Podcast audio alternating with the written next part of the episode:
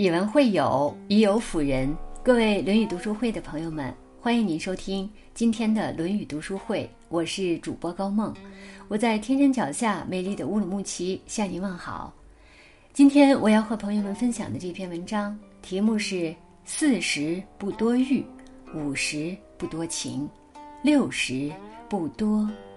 一起来听。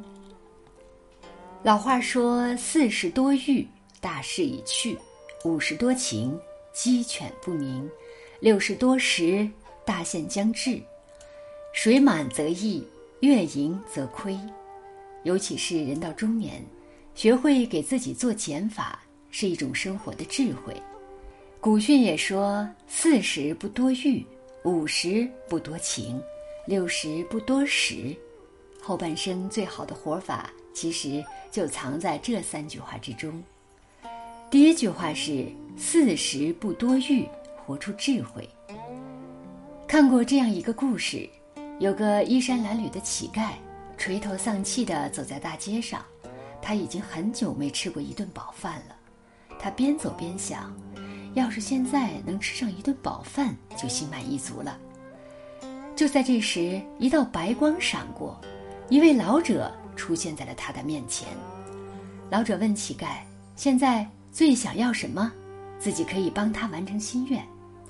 此时的乞丐早就把刚刚只想要吃一顿饱饭的心愿抛到了九霄云外，马上改口道：“想要金子。”老者应允了，让乞丐脱下外套来接，并嘱咐他不能接太多，因为这些金子只有被牢牢地裹在衣服里才是金子，如果掉在了地上，就会变成垃圾。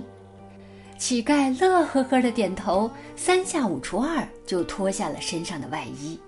只见老者轻轻一挥手，金子如雨点般落了下来，很快就落满了乞丐的衣服。老者提醒道：“差不多够了，要是装的再多，衣服恐怕就要破了。”可乞丐哪里还听得进去，只是一个劲儿的兴奋地说道：“再多给一些。”突然，哗的一声，乞丐的衣服裂开了一个大口子，金子全部滚落在了地上，变成了石子，老者也消失不见了。想起明代那首著名的打油诗：“终日奔忙只为饥，才得有时又思衣。掷下绫罗身上穿。”抬头又嫌房屋低，盖下高楼并大厦，床前缺少美貌妻。娇妻美妾都要下，又虑出门没马骑。寥寥数语，却道尽了人性的贪婪。人心若是不懂知足，欲望的沟壑就永远也无法平复。就像故事中的乞丐，原本只盼着果腹。可当欲望的闸门开启，便一发不可收拾，最终却是赔了夫人又折兵，不止没有获得充饥的食物，还丢掉了身上仅有的衣物。古人说：“欲太过，必有祸。”尤其是到了四十岁左右，财力物力都更胜从前，外界的诱惑变得格外的多。一不留神，就会掉进欲望的漩涡，管不住口腹之欲，健康的身体会逐渐远去；放纵权色之欲，家庭事业早晚要分崩离析。纵欲一时爽，事后却终要由自己一一买单。庄子说得好：“鹪鹩巢林不过一枝，鼹鼠饮河不过满腹。”人到中年，懂得克制自己的欲望，是一种智慧，更是一种能力。学会知足，方能收获幸福。第二句话是：“五十不多情，自在就好。”《增广贤文》中写道：“世事如棋，局局新；人情似纸，张张薄。”高估了人情，注定只会让自己伤心。读到过一个扎心的故事。古时候有个乐善好施的员外，每天都会在自己家门口布粥，来接济那些贫苦的穷人。这样的善举一直持续了三年之久。在这三年的时间里，穷人们对员外也甚是感激。可天有不测风云，有一天，员外的生意突然遭逢变故，家中也再不复从前的风光。于是，员外便停止了对穷人们的不周。员外本以为自己不周三年，对穷人们已经仁至义尽了，就算现在停止了接济，大家也定能理解他的苦衷。可穷人们却觉得，员外这分明是不想再救助大家，所以才找了这么个借口，转而纷纷怨恨起员外来。听过一句话。万里深海终有底，五寸人心摸不透。这世间最易碎的莫过于感情，最难测的莫过于人心。年轻时，我们总是把“情分”二字看得格外重，总以为朋友多了路好走。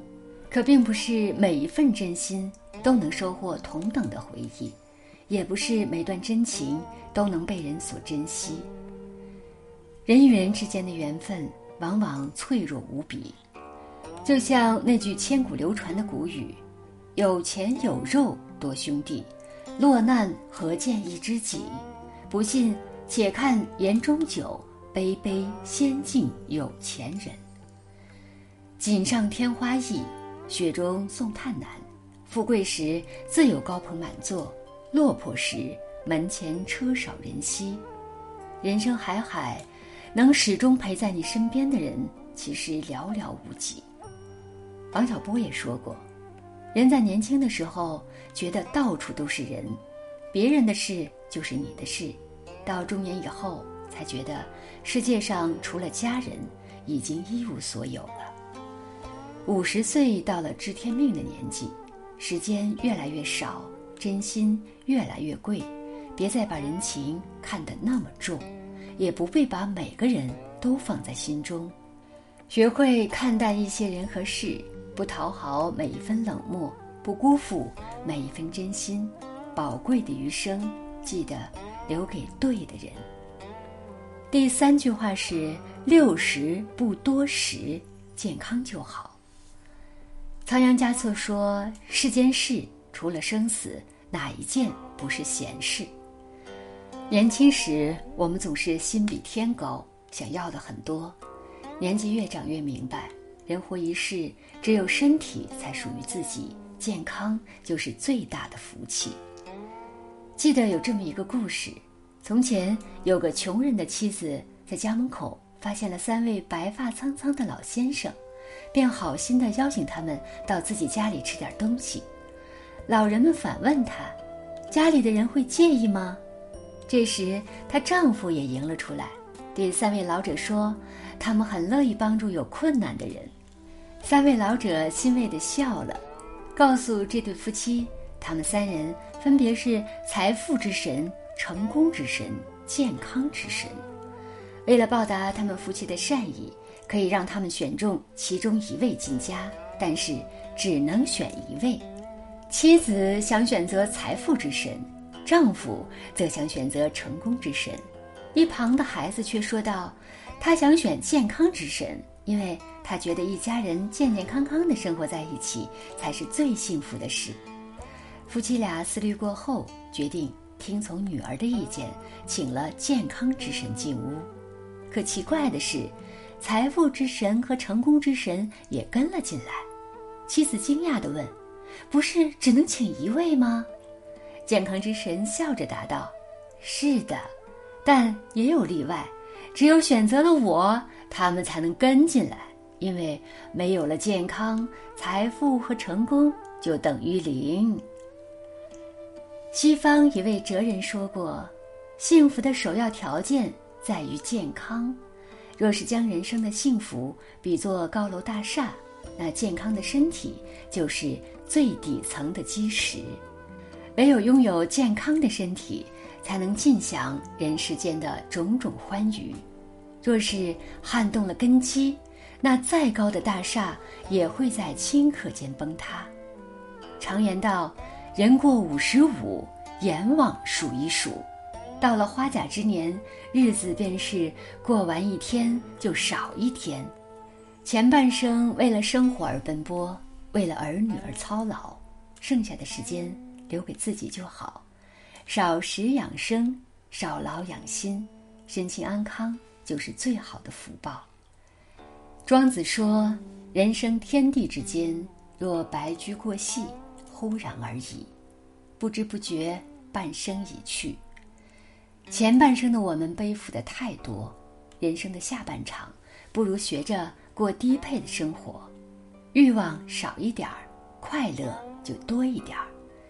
与其被那些无关紧要的人情束缚着，不如学着看清看淡，为取悦自己而活。从今天起，把好好爱自己当做人生的第一要义，去回敬岁月的波澜，笑对。